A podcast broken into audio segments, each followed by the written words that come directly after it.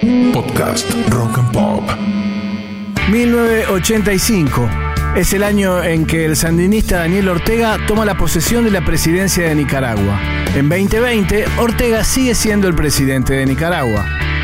Hijo del movimiento Teatro Abierto que en 1981 había desafiado a la dictadura militar, en Buenos Aires se realiza el Teatrazo con el lema En defensa de la democracia por la liberación nacional y la unidad latinoamericana. En los cines de todo el mundo se estrenaba El color púrpura, una película antirracista dirigida por Steven Spielberg y con las actuaciones de Whoopi Goldberg y Danny Glover. El 21 de marzo nacía la hoy conductora televisiva Jessica Sirio y el 21 de junio la cantante, compositora e influencer norteamericana Lana del Rey. Y es también el año en que uno de los artistas más importantes del siglo XX y del siglo XXI, uno de los más maravillosos genios que nos ha dado la música, editaba su séptimo álbum de estudio. Mi nombre es Walter Domínguez, bienvenidos a 1985, un año de grandes discos. Hoy voy a presentarles Around the World in a Day o Alrededor del Mundo en un Día, una obra maestra de Prince and the Revolution.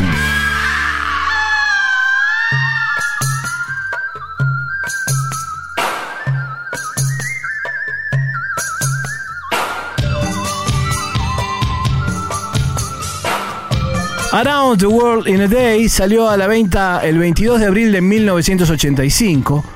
Prince venía de consagrarse mundialmente el año anterior con la edición del álbum Purple Rain, que traía la canción homónima y que también fue convertida en película.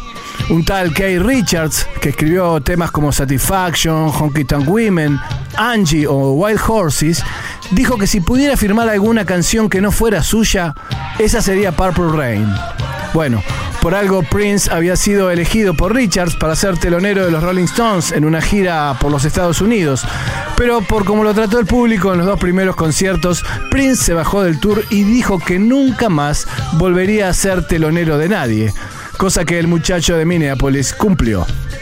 Volviendo a alrededor del mundo en un día, el disco abre con la canción del mismo nombre. Sin embargo, su primer corte fue el tema 4, Raspberry Beret la canción habla de un romance adolescente y una primera experiencia sexual con una chica que lleva la boina frambuesa, que es la traducción literal del título. Por su ingenuidad sin lascivia, algunos medios consideraban a Prince un negro degenerado en realidad. Pero esta canción, por su ingenuidad sin lascivia, atrajo también a mucho público blanco, lo que le valió el puesto número 2 en las listas de los Estados Unidos, detrás de A View to a Kill de Duran Duran.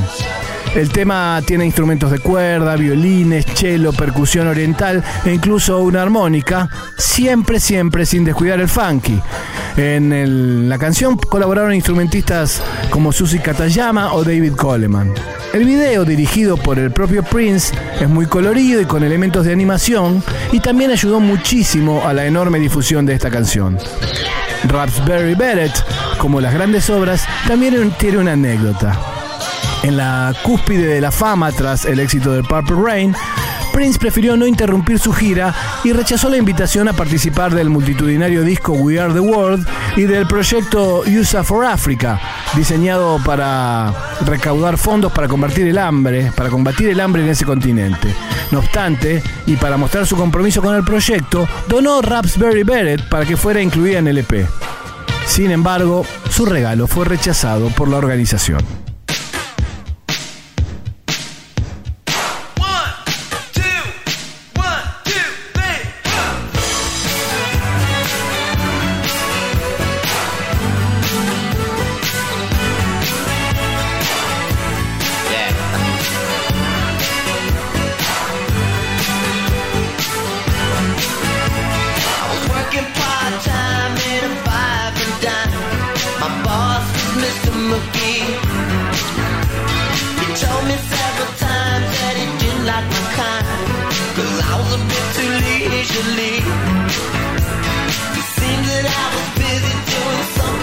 for nothing, but different than the day before.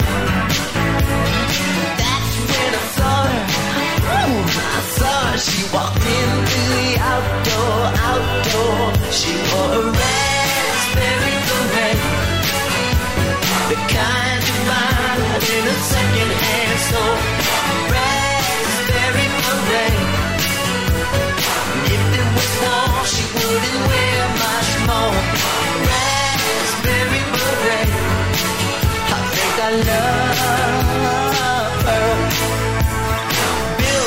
She was, she had the nerve to ask me if I planned to do her any harm.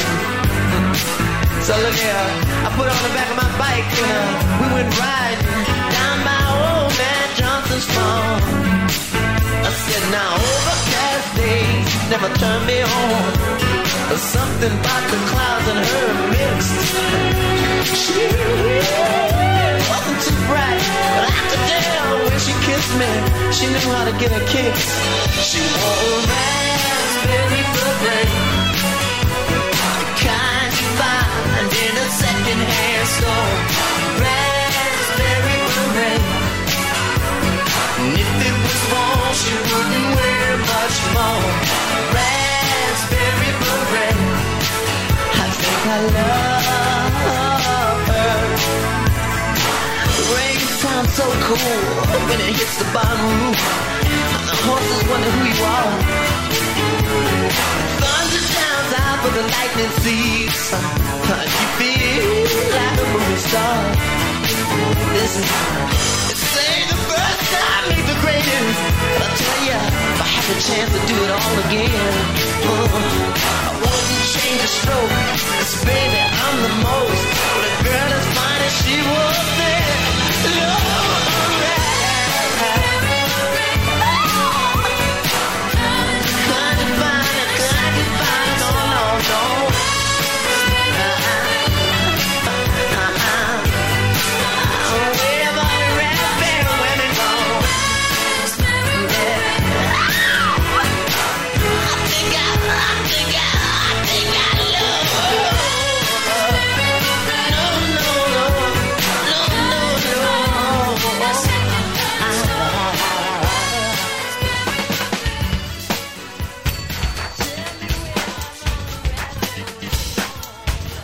The World in a Day trae nueve canciones. La segunda se llama Paisley Park y es el nombre del hogar de Prince y también de su estudio de grabación donde trabajaba en jornadas maratónicas. Al momento de su muerte, el 21 de abril de 2016, que ocurrió precisamente en su mansión de Paisley Park, en uno de sus ascensores, había allí cerca de 7.000 artefactos electrónicos, muchos de ellos para grabar, amplificadores, efectos, pedales, más de 121 guitarras y demás instrumentos. Según los medios estadounidenses, Prince dejó allí tanta música que se puede publicar un disco inédito suyo durante un siglo entero. En Paisley Park, la canción, Prince toca todos los instrumentos, salvo el violín que interpreta Novi Novok. Sus coequippers, Wendy y Lisan, lo ayudaron con los coros. Y en la letra sobre su mansión, hogar, estudio, el artista nos cuenta que la entrada es fácil, solo hay que decir que se cree en eso y que uno viene para cumplirlo, porque Paisley Park está en tu corazón, como Prince, claro.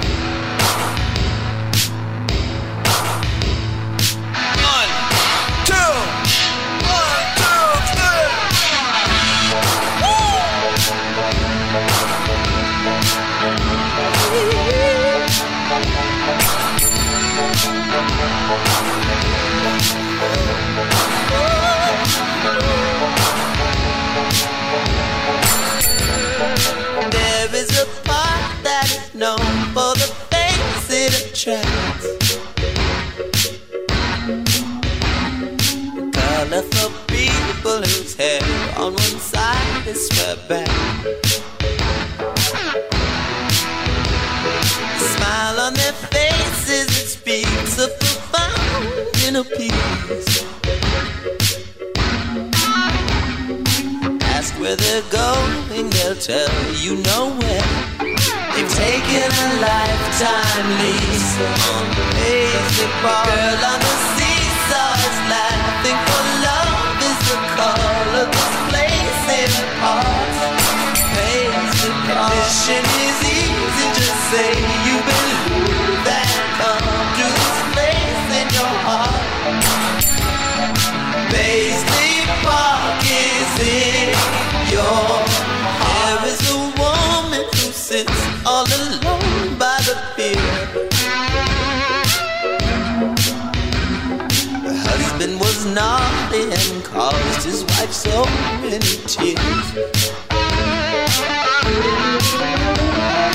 died without knowing forgiveness, and now sad, so sad. Maybe she'll come to the park and forgive him, and life won't be so bad. Basic girl on the seesaw is laughing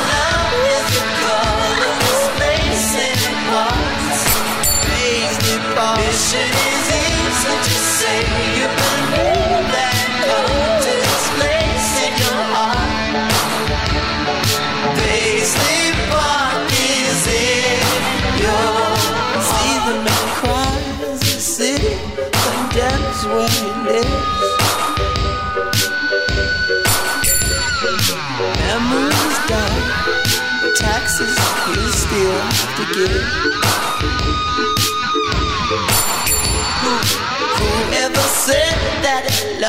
consequence stronger than you.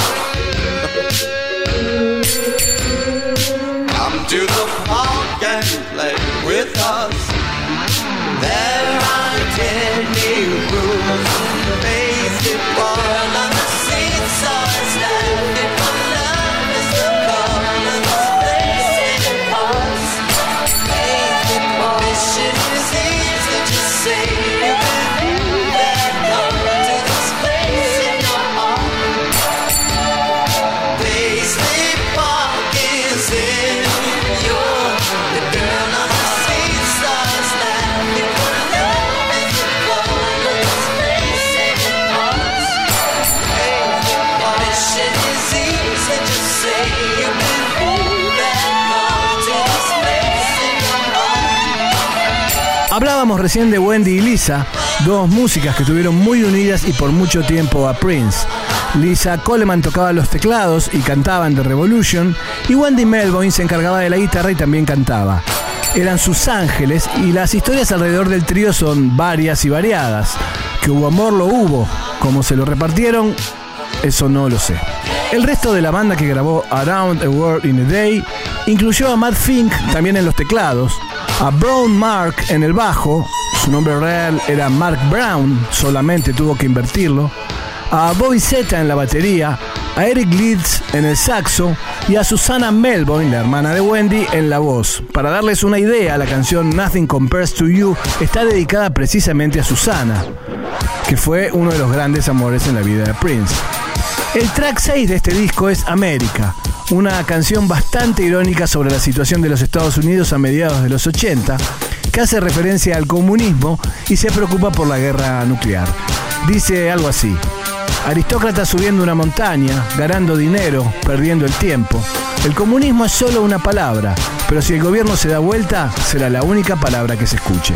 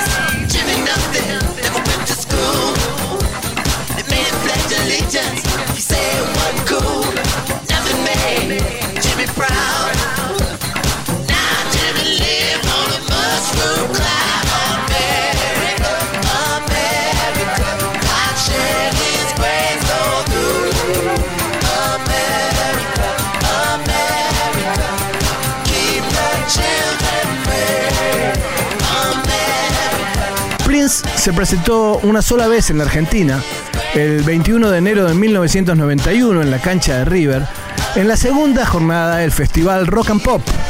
Tocó solamente 77 minutos por algún problema que había tenido con el manager local que lo había contratado, así que prefirió ajustarse a lo que decía su contrato. Para algunos fue poco tiempo, para mí fue el mejor show que vi en mi vida y créanme, vi demasiados. Esa noche no ejecutó ninguna de las canciones de Around the World in a Day, este disco de 42 minutos y 33 segundos. Pero, y perdón por la autorreferencia, tampoco me hizo falta. Sí sonaron Pulp Rain, Baby I'm a Star, Thieves in the Temple, Kiss y Nothing Compares to You para completar un listado de nueve temas. Nueve temas en 77 minutos, sí, porque muchos de ellos estaban enganchados o armados a modo de popurrí.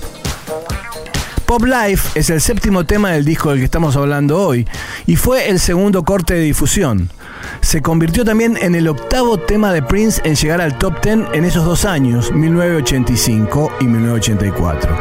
Además de Bobby Z, hay otra persona más tocando la batería en esta canción. Es Gila E, una de las socias creativas más conocidas de Prince y también una de quienes cuidan su legado. A pesar del éxito de este tema, Prince no hizo ningún video. La canción habla de que todos tenemos un espacio que llenar y que no es para todos poder estar en la cima. Así es como Prince concebía la vida pop.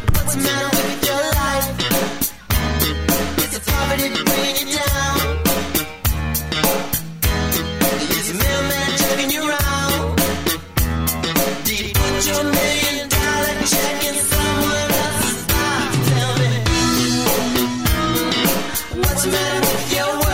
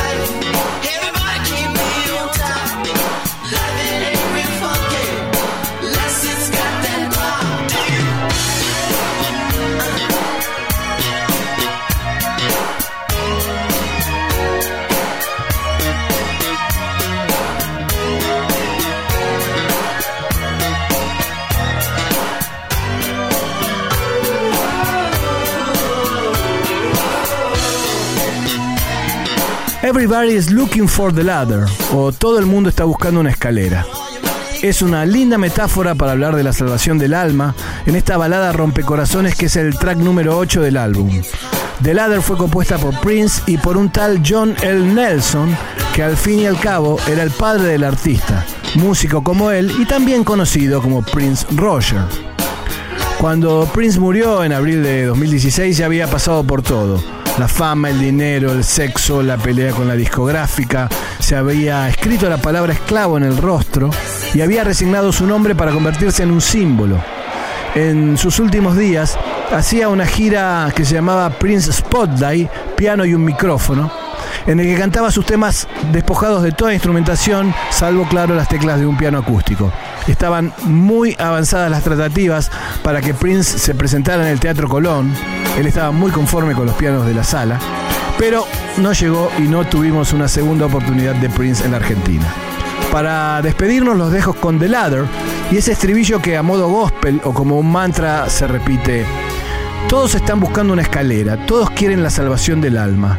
Los pasos que das no son un camino fácil, pero la recompensa es genial para los que quieren ir.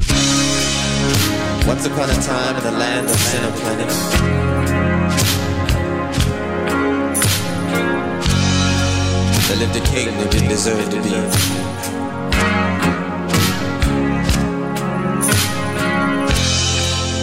find out where he came from where he was going.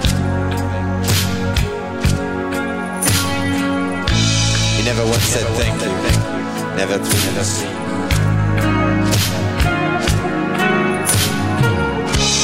Now this king, he had a subject named Electra.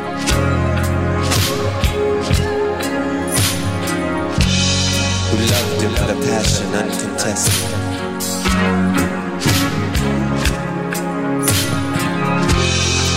For him each day she had a smile, but it didn't matter. The king, the king was looking for the ladder.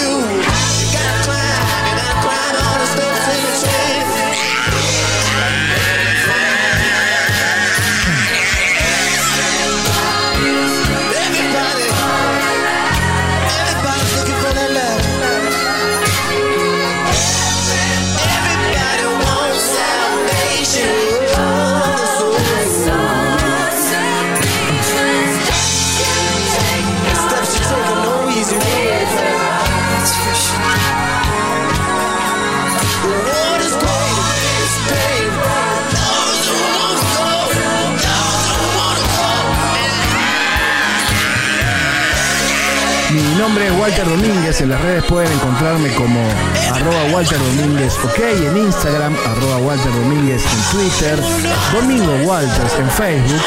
Espero que les haya gustado este capítulo de 1985, un año de grandes discos, y que nos reencontremos muy pronto en cualquiera de los formatos de nuestra querida Rock and Pop.